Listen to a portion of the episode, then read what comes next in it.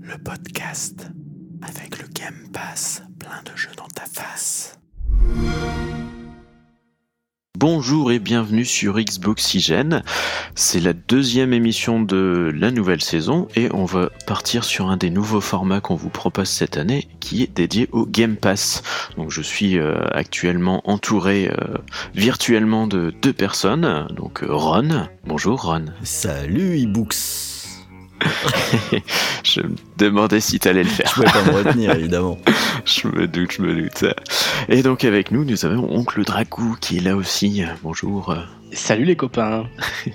Alors on va vous parler cette, euh, cette euh, semaine. Donc euh, les émissions seront toutes les 15 jours à peu près. Et donc une fois par mois, il y en aura une qui sera dédiée au Game Pass. Donc c'est celle d'aujourd'hui.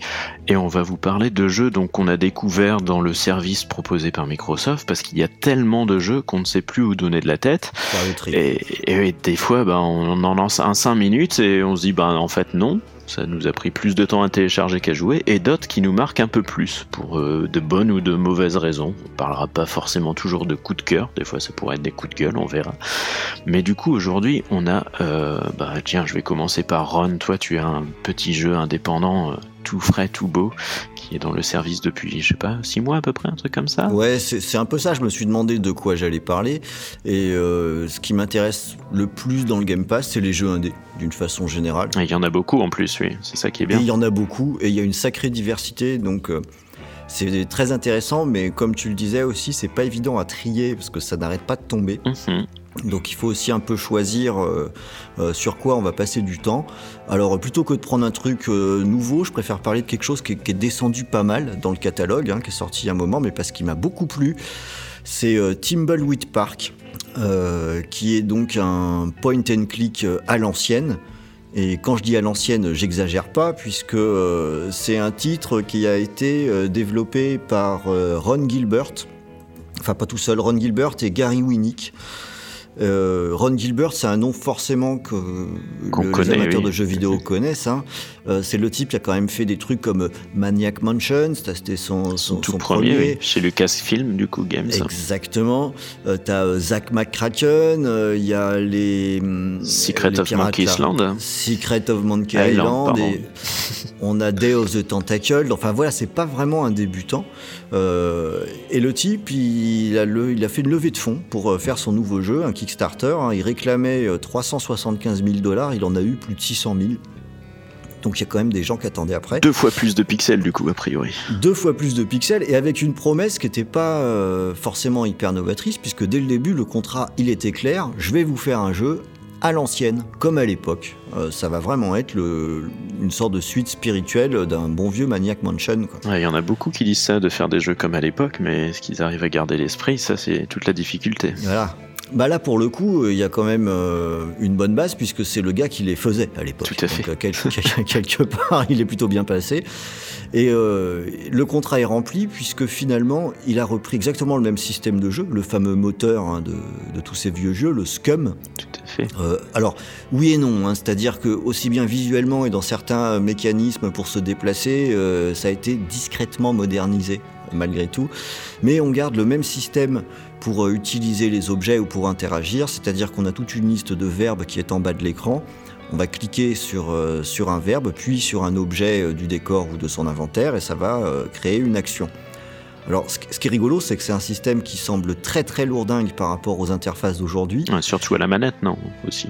Ben ouais, mais en fait, il s'avère que au bout d'un de, quart d'heure, 20 minutes, ben, moi je trouve que ça marche plutôt bien.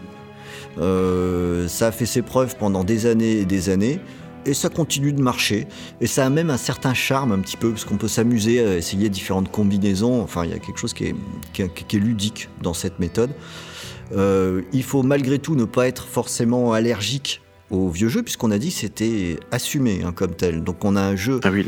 Ouais, c'est euh, la, réal, on est, euh, c'est de l'Atari ST. Hein. Oui, avec une interface bien carrée. Il faut avoir une grosse nostalgie des vieux jeux pour ça, hein. sinon tu rentres pas du tout euh, dans l'ambiance déjà. Alors nostalgie, bah moi je suis pas tout à fait d'accord avec ça. C'est surtout qu'il faut avoir une certaine sensibilité à ce type de représentation plus que de la nostalgie. Parce que je suis pas spécialement nostalgique, mais pas fermé non plus. Faut j'ai pas une opinion ni fermée ni très ouverte par rapport à ça. Surtout qu'il y a eu des remakes de Day of the Tentacle par exemple qui sont beaucoup plus Tout propres. qui sortent. Donc ben voilà, c'est surtout le style qui est repris là et le côté verbeux. Alors voilà, c'est surtout ça. C'est-à-dire qu'il faut, faut bien voir où se trouve l'intérêt d'un jeu comme ça. Donc pour ce qui est de l'histoire, c'est une espèce de, c'est comme un épisode de X-Files au départ. Hein. Euh, on va jouer deux agents, un homme et une femme qui ressemblent terriblement à Scully et à Mulder. Mhm. Et on va aller dans la ville de euh, Tumbleweed Park pour enquêter sur, euh, sur un cadavre qu'on retrouve. en bas d'une falaise, je crois. En bas d'une falaise, exactement, près d'une petite rivière. Et puis, je vais m'en tenir là pour l'histoire parce que c'est là que se tient tout l'intérêt du jeu. la réputation de ces vieux jeux des Monkey Island, etc., c'est que c'était très drôle, mhm. très bien écrit et il n'a pas perdu la main, euh, le, petit père Ron Gilbert, parce que à nouveau, on a quelque chose qui est vraiment drôle. Euh, on est surpris très souvent par les directions que, prennent l'histoire. Il y a des personnages loufoques aussi. Hein. C'est ça. Alors en fait, il y a même que ça. Ils sont tous complètement tarés, quoi. C'est une collection de dingues pas croyable et on réussit à être surpris très régulièrement. Moi, j'ai un petit peu d'affection pour ce personnage qui est à la fois euh, shérif, euh, il est à la morgue. Enfin, c'est censé être des frères jumeaux, mais qui parlent avec un accent épouvantable. Enfin, je trouve ça très drôle. Et on va jouer également euh, plusieurs personnages à travers différents euh, flashbacks. On va jouer un, clown euh, hargneux, on va jouer une petite scientifique, on va jouer différentes scènes comme ça. Et le, jeu réussit à ne pas tomber dans le piège qu'il pouvait y avoir dans les point and click de l'époque, c'est-à-dire que les énigmes sont, on va dire, globalement plutôt logiques. Ah. Voilà. Alors, il y a, malgré tout d'afficher partout un numéro de téléphone qu'on peut composer dès qu'on croise une cabine téléphonique qui va nous permettre d'avoir des indices si on est perdu. Mais au global, on avance sans trop de heurts. En tout cas, quand on, quand on est au niveau de difficulté le plus simple, parce qu'il y a plusieurs niveaux de difficulté. Mhm. Alors ça peut sembler étrange dans un point and click, mais, c'est plutôt malin parce que ça agit directement sur la durée de vie du jeu et euh, sur le nombre d'énigmes. C'est-à-dire que quand on va jouer en facile, il va y avoir un certain nombre d'objets euh, qui sont déjà prêts à l'emploi. Alors que quand on monte en difficulté, il va falloir les fabriquer. Alors j'ai un exemple que j'ai en tête, je crois qu'à un moment donné, on a besoin d'encre. En facile, on trouve de l'encre. Euh, quand on est dans un niveau de difficulté plus élevé, il faut la fabriquer. D'accord. Tu fabriques de l'encre? Exactement. Donc là, il faut trouver d'autres objets, faire d'autres interactions, euh, résoudre d'autres énigmes pour fabriquer l'objet. Donc c'est comme ça que fonctionne le niveau de difficulté, ce que je trouve plutôt malin. C'est clairement astucieux. C'est du jamais vu, ça, non? Ben, en fait, j'ai pas souvenir d'avoir déjà vu ça, mhm. effectivement. Parce qu'habituellement, dans ce genre de jeu, ils enlèvent surtout les, des aides visuelles, par exemple, hein, pour. Euh, mhm. C'est ça. Mais bon, c'est vrai, c'est quand même malin de faire ça. Donc voilà, c'est plutôt futé. Et euh, c'est un jeu que j'ai beaucoup aimé parcourir. Euh, alors j'ai parfaitement conscience que c'est pas pour tout le monde. C'est ce que disait euh, Dragou. On peut avoir. Déjà, c'est en anglais aussi. C'est en anglais, ouais, c'est en anglais. c'est sous-titré, je me rappelle même plus, tiens, j'aurais mieux fait de, vérifier. Je ne crois pas, les textes en eux-mêmes sont en anglais aussi. Oui, il me semble aussi, j'ai joué sur Switch et je pas souvenir que c'était traduit. Bah, donc c'est encore un avantage pour ce jeu, ça permet de réviser son anglais mhm. et de, faire des progrès, et ça c'est quand même quelque chose qui est important. Hein. Tout à fait. Donc pas forcément pour tout le monde, pas la première impression peut être un peu rebutante à cause du système de jeu euh, à l'ancienne. Il y a des gros pixels aussi. Il y a des gros pixels, il y a des gros pixels, euh, mais ça vaut le coup d'insister. On va dire, tu disais tout à l'heure, il y a des fois on lance un jeu au bout de 5 minutes, on dit non. Euh, là, je crois qu'il faut pousser jusqu'au quart d'heure. Alors ça a l'air de pas faire une grosse différence, mais c'est parce que, parce que sur le quart d'heure, c'est là qu'on va voir si on est sensible à la qualité de l'écriture qui est formidable, si ça nous fait marrer ou pas. Si ça nous fait marrer au bout d'un quart d'heure, on va vite oublier le, système de jeu pour peu qu'on y soit allergique. On va aussi oublier le, fait euh, qu'on soit sur, euh, sur du gros pixel, sur de l'Atari ST, mhm. même s'il y a pas mal de détails à l'écran, parce qu'en fait, on va vite se retrouver embarqué par, euh, par le jeu. Déjà, on sera dans une première énigme à réfléchir à ce qu'il faut faire, du coup, on Exactement. Et à partir de là, c'est gagné et on partira pour faire le jeu avec une chouette expérience. Donc voilà, j'avais envie de mettre ça un petit peu en lumière plutôt, plutôt qu'un gros jeu qui a un patch Xbox One X parce que non, il n'y a pas de patch One X pour, euh, pour Timbleweed Park. A priori, ça tourne bien, déjà. Ça va, ça, tourne bien. non, bah voilà, du coup, c'est plutôt un coup de cœur, donc pour l'instant. Exactement, c'est plutôt un coup de cœur. Bah, du coup, on va le reconseiller un peu à tout le monde. On n'avait pas eu l'occasion d'en faire un test, il me semble pas sur le, sur le site, mais c'est aussi l'intérêt du podcast, c'est de pouvoir ramener en, en avant des jeux. Bah, il y en a tellement qui sortent, nous-mêmes, on n'a pas le temps de tout tester. Et du coup, je fais la transition directement vers Monsieur Dragou. Toi, tu as joué à Smoke and Sacrifice, du coup. Oui, j'ai fait un petit peu de recherche parce que bah, j'avais pas forcément cette idée, en, en ayant le Game Pass, d'essayer tous les jeux que je ne connaissais pas et, de les lancer. Après, c'est dur hein, de, de, jouer plus de 5 minutes à un jeu comme ça et de. Comment dire de continuer euh, plusieurs, plusieurs minutes, plusieurs dizaines de minutes pour se rendre compte si le jeu est bien. Bon, L'avantage que j'avais avec euh, Smoke and Sacrifice, c'est que t'as pas besoin d'y jouer plus de 2 minutes pour aimer ou non la, mm. la, bande, enfin, la direction artistique parce que ce qui, euh, ce qui frappe tout de suite, c'est la qualité des dessins. En fait, le jeu est, est une espèce de, de Don't Starve mélangé à du, à du Diablo. Hein, ça fait très, euh, très hack and slash. Hein. Euh, ce sont des personnages en, en, 2D, des décors en 2D, mais dans des environnements 3D. On se déplace, il y a une caméra isométrique en fait. On se déplace euh, un petit peu partout. Il y a une carte qui est quand même assez grande il n'y a pas vraiment. Y a, les transitions sont assez brutes, hein, c'est-à-dire qu'on passe d'une forêt à un désert enneigé euh, d'un seul coup. Hein. Il ah n'y a pas vraiment de un petit, un petit peu comme Dark Souls 2, hein, ça, fait un, ça fait un peu mal des fois. On se demande ce qui se passe. Euh, voilà. Mais finalement, tu es assez conquis par la direction artistique et c'est ce qui m'a bluffé hein, la première fois. Les, les sprites en 2D qui sont animé vraiment, euh, vraiment très simplement. Hein. la petite musique aussi qui, qui, avait beaucoup de charme. C'est pas, ce ne sont pas des niveaux euh, générés aléatoirement, non? Non, non, non. non, on n'est pas, on n'est pas dans l'aspect survie pur et dur. Il y a quand même beaucoup d'aspects survie puisqu'on passe régulièrement son temps à ramasser des racines par terre avec des graines et les mélanger dans une marmite euh, pour faire des potions, par exemple, ou alors se confectionner des armures en récupérant des os, du cuir et du métal et avoir un atelier pour faire une armure ou des bottes. Voilà, et même des zones qui sont bloquées hein, si on n'a pas les, armures nécessaires. Et bah, finalement, c'est vraiment le jeu typiquement de Game Pass, c'est-à-dire qu'on va y jouer 20 minutes, 30 minutes. Euh, ça va, c'est vraiment très détente. Et puis on va le laisser, on va revenir euh, le lendemain, dans deux jours, dans trois jours, peu importe. L'histoire, elle n'est pas forcément importante à suivre. Bon, le pitch de base, hein, euh, c'est un peu un peuple qui est obligé de sacrifier régulièrement des nouveau-nés pour euh, continuer à avoir de la lumière environnante, parce que sinon les ténèbres sont très proches. Je ne sais, j'ai pas trop pigé parce que c'est pas vraiment de la lumière naturelle. On, dirait des espèces de, de lampadaires magiques euh, qui éclairent les cultures et les villages. Euh, j'ai pas trop suivi à ce niveau-là.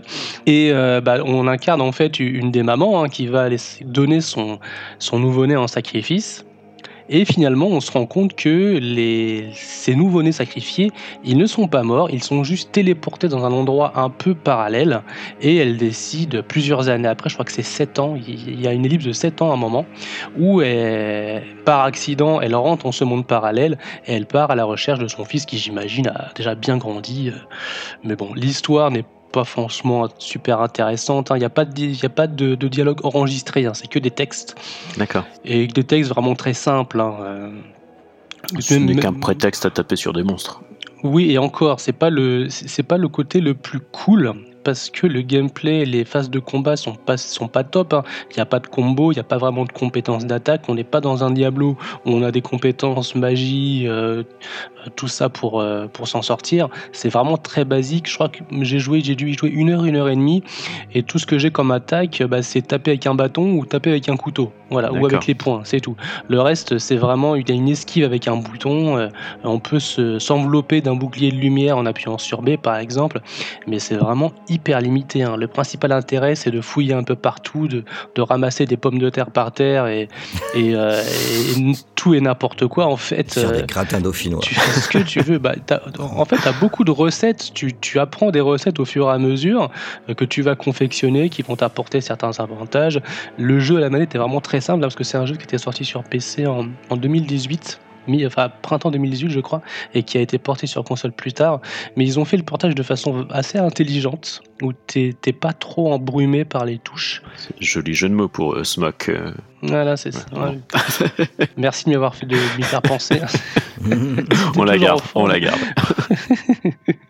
non, c'est vraiment un petit jeu qui, qui, se déguste en douceur et, et vraiment en, fin de journée, tu lances ça, tu es, assez apaisé par la musique et émerveillé par les décors et les dessins. Et, la composante RPG, du coup, c'est juste dans la collecte d'objets La, la composante RPG, oui, c'est vraiment que de, que de la confection parce que tu n'as pas de système de niveau, tu n'as pas de compétences à débloquer, c'est vraiment que des objets à ramasser et à confectionner. Ça s'arrête là et ce, tu récupères des recettes en faisant, bien sûr, en suivant l'histoire principale, mais en faisant aussi des petites quêtes annexes qui ne sont rien d'autre que des quêtes FedEx. Hein. Euh, euh, machin te demande d'aller chercher son marteau à l'autre bout de la carte et parce que lui, il n'a pas le temps. Donc tu y vas et tu lui ramènes et voilà, il te donne quelque chose. Et l'inventaire est pas trop lourdingue, non? C'est non, non, non. Tu peux, tu peux le ranger un peu comme tu veux. Euh, c'est, c'est pas, c'est pas trop lourd. Bon, j'imagine qu'à la, souris c'est beaucoup plus simple, hein, mais, mais ça va, c'est pas trop bordélique non plus. Bon, du coup, ça a l'air intéressant quand même. C'est un petit jeu quand même que, que je vous invite à essayer, hein, ne serait-ce que pour la direction artistique et la musique. Ça sent le petit jeu sympa qui est cool de toute façon à télécharger et à lancer quand on a le Game Pass puisqu'on l'a autant regardé. Oui, c'est le petit jeu apéro ou dessert. Hein. Voilà, il dure pas longtemps, mais hop, tu l'envoies 30 minutes, t'es content après. C'est le genre de jeu lourd à télécharger ou pas? Parce que moi, c'est vraiment mon, handicap sur le Game Pass parce que dans le côté spontanéité de tiens, j'ai envie de jouer à quelque chose, euh, bah, si ça fait 20 gigas, euh, c'est mort quoi. non, non, non, non, je, crois que c'est pas plus de 2 gigas hein, celui-là. Je revérifierai, mais il est vraiment très, très, très, très, léger. Hein. Ouais, Timberwolf, c'est un peu pareil, je pense qu'il Oh oui, c'est tout petit. De faire 500 megs à tout Oui, c'est ça, c'est vraiment c'est tout petit. Mhm. Ah, du coup, moi, je m'étais lancé dans un jeu un, peu plus lourd à télécharger parce qu'il est en 3D. Oui, C'est Outer Wild. Mais attention, c'est pas non plus de la 3D euh, qui, qui, pète de partout. C'est, enfin voilà, c'est un jeu avec une direction artistique tout à fait particulière, qui est une vraie invitation au voyage. Je crois que je ne sais même pas comment parler autrement du jeu, parce que la dernière fois que j'ai ressenti ça dans, dans, dans, dans, un, autre, euh, dans un autre jeu, c'était peut-être dans euh, le Zelda Breath of the Wild, hein, du coup, euh, dans le sens où on arrive dans un univers qu'on ne connaît pas et on ne sait pas pas quoi faire quoi en fait. On... bon dans Zelda on sort d'une grotte on sait qu'on va devoir péter Ganon c'est, classique quoi. Donc là c'est un autre univers donc on ne sait pas trop ce qu'on doit faire. Du coup on est dans un petit village on nous dit que voilà faut aller explorer le, fin fond de la galaxie parce que en fait euh, il y a la lune euh, un astéroïde qui va passer et qui va tout, tout éclater en fait c'est la fin de la galaxie. Et du coup euh, le, le, jeu se base sur des boucles de gameplay où on a je crois c'est une vingtaine de minutes avant que la l'univers le, ne parte en, en lambeaux. Du coup, dans ces 20 minutes, on choisit de faire ce que l'on veut. On peut aller absolument partout dès le début. On n'a pas de restrictions. On a juste un petit vaisseau en bois. Donc déjà, c'est atypique de se balader dans l'espace avec ça. Et, euh, et, du coup, en fait, euh, ça va avec la DA qui est très champêtre au début sur la première planète sur laquelle on est. On a des gens qui jouent des petites notes de musique euh, à cordes qui sont très jolies. C'est vraiment très reposant. Et d'un seul coup, on se retrouve, ben voilà, dans l'espace. Il n'y a plus de son, il n'y a plus rien. Il y a, il y a des planètes qui tournent un peu partout. Donc on est dans une sorte de système solaire et les planètes, bah, en fait, bah, voilà, elles tournent, elles sont sur un, chacun sur leur axe, donc euh, elles seront toujours aux mêmes endroits. À chaque fois qu'on commencera le cycle, ce sera toujours la même chose. Mhm. Et, euh, et, du coup, euh, réussir déjà à piloter le, le, petit vaisseau, ce qui est pas du tout évident, réussir à rattraper ces planètes, à se poser dessus et réussir à sortir vivant, c'est déjà une aventure en soi. Et c'est plutôt euh, grisant quand on commence à se rendre compte de tout ce qu'il y a derrière. C'est-à-dire que chaque planète un écosystème et des règles physiques complètement différentes. Par exemple, il y a une planète qui fonctionne avec une jumelle, et en fait, ça fait un sablier. C'est au début le sable, il est sur une planète, et durant tout le, laps de, boucle de gameplay, le sable part sur l'autre planète. Donc il y a des choses à découvrir d'un côté, et après on n'y aura plus accès, et inversement sur les deux. Du coup, en fait, il faut savoir à quel moment arriver sur cette planète pour découvrir les choses les plus intéressantes. Et la découverte, justement, c'est un peu tout le fond du jeu, que comme on ne sait pas grand-chose, on va passer beaucoup de temps à étudier, à essayer de comprendre. Il y a des symboles, des petits mystères, des petites énigmes par-ci par-là. On voit des choses, on se dit tiens, ça c'est bizarre, je reviendrai peut-être plus tard. C'est, je sais pas, c'est intrigant. Il y a ce petit côté-là. Et en fait, on se retrouve ben, embarqué dans, des aventures où on trouve des zones avec des spots euh, un peu extraterrestres qui nous expliquent des trucs. On se retrouve dans un vaisseau spatial qui nous, qui nous transporte carrément ailleurs. Il y a des choses qui flottent à droite, à gauche, qui sont pas des planètes. On se demande ce que c'est. Et du coup, on essaye toujours de, ben voilà, de, de chercher, d'explorer. Et en ça, euh, j'avais vraiment pas ressenti ça dans un jeu depuis très très longtemps, ce sentiment de liberté totale où on se dit bah tiens bah là je vais peut-être essayer d'aller là. Et c'est pas fructueux. Des fois on, fait rien du tout. On se dit mais j'ai vraiment fait de la merde. Des fois on meurt mais très rapidement parce que on a été trop vite. On s'écrase sur la planète. Ou, ou de temps en temps on se dit tiens je vais faire une petite sortie dans l'espace et je vais me propulser. Et en fait bah on a plus assez d'air et on a loupé carrément le, notre petit calcul d'astronome qui fait que ben, à un endroit on va croiser l'objet qui, qui lui assis avance et on se retrouve comme un con à flotter. Voilà. Et on attend. On attend. On attend de crever qu'on ait plus d'air et ainsi de suite pour pouvoir recommencer. Il y a ce petit côté un peu punitif par moment et en même temps très excitant de se dire bah il y a quand même du danger quoi. C'est pas parce mm. que euh, il y a une boucle de gameplay de 20 minutes qu'on sait qu'on va mourir de toute façon qu'on n'a pas des choses à perdre. Parce que des fois on a trouvé des endroits sur une planète en, en creusant un peu on va se retrouver à un endroit on se dit mais merde comment je suis arrivé là. Et là, on voit qu'on a plus beaucoup d'oxygène, on voit que c'est bientôt la fin du cycle et bah zut, on a un super mystère devant soi et, et on se dit mais est-ce que je vais réussir à le retrouver? Donc voilà, c'est même s'il n'y a pas beaucoup de planètes, euh, il y en a 8-9 quoi, euh, comme dans notre système solaire au final, et euh, on se retrouve un peu, ben voilà, perdu dans l'immensité de l'espace et en même temps il y a tellement de petites choses à découvrir et à faire que bah du coup on y revient, on joue, on joue et c'est plus euh, c'est une narration par le visuel plutôt qu'une narration euh, par, par une histoire. Et par les énigmes aussi ouais, du coup en mm. fait il y a des artefacts, des choses comme ça qui nous apprennent, on traduit des langues extraterrestres au fur et à mesure on, se retrouve dans ben voilà dans, dans, dans, des je vais pas dire des complots mais des, des mystères qui nous sont qui nous sont montrés de bah qu'est-ce qui se passe dans cette euh, galaxie, pourquoi il y a ça et, et, du coup le peuple qui était là avant avec un vaisseau spatial un peu un peu bizarre qui, qui est à moitié explosé euh, dont les débris sont répartis dans la galaxie. Donc euh, voilà c'est vraiment une invitation au voyage. Ça a l'air bien. Ouais j'espère que j'en parle assez bien parce que ça donne envie. Ça donne super envie. Mais justement entre les cycles est-ce que est-ce que des, des choses sont conservées par exemple euh, un petit bout de ta, de ta progression ou quelques énigmes? tout ce que l'on a appris est conservé en fait. Donc il y a une il y a une mémoire en fait. Euh, c'est un peu c'est un peu un jour sans fin. Donc à chaque fois qu'on revient, on a connaissance de ce qu'on a fait avant en fait. Mm. Mais euh, des fois, des portes qui sont ouvertes seront refermées. Donc euh, il y, en a pas tant que ça, donc c'est pas c'est pas handicapant dans la progression. Du coup, on retrouve vite ces marques et en fait, si on voit que quelque chose est fermé, bon, on se dit bon, ça, en fonction du temps qui me reste, je vais plutôt essayer de revenir plus tard que que voilà. Du coup, ça incite vraiment à, à picorer en fait le jeu. Et du coup, c'est pour ça que dans le Game Pass, c'est typiquement le genre de jeu où on se dit bah tiens, euh, je vais y jouer 5 minutes. En fait, on y joue 3 heures, c'est pas grave.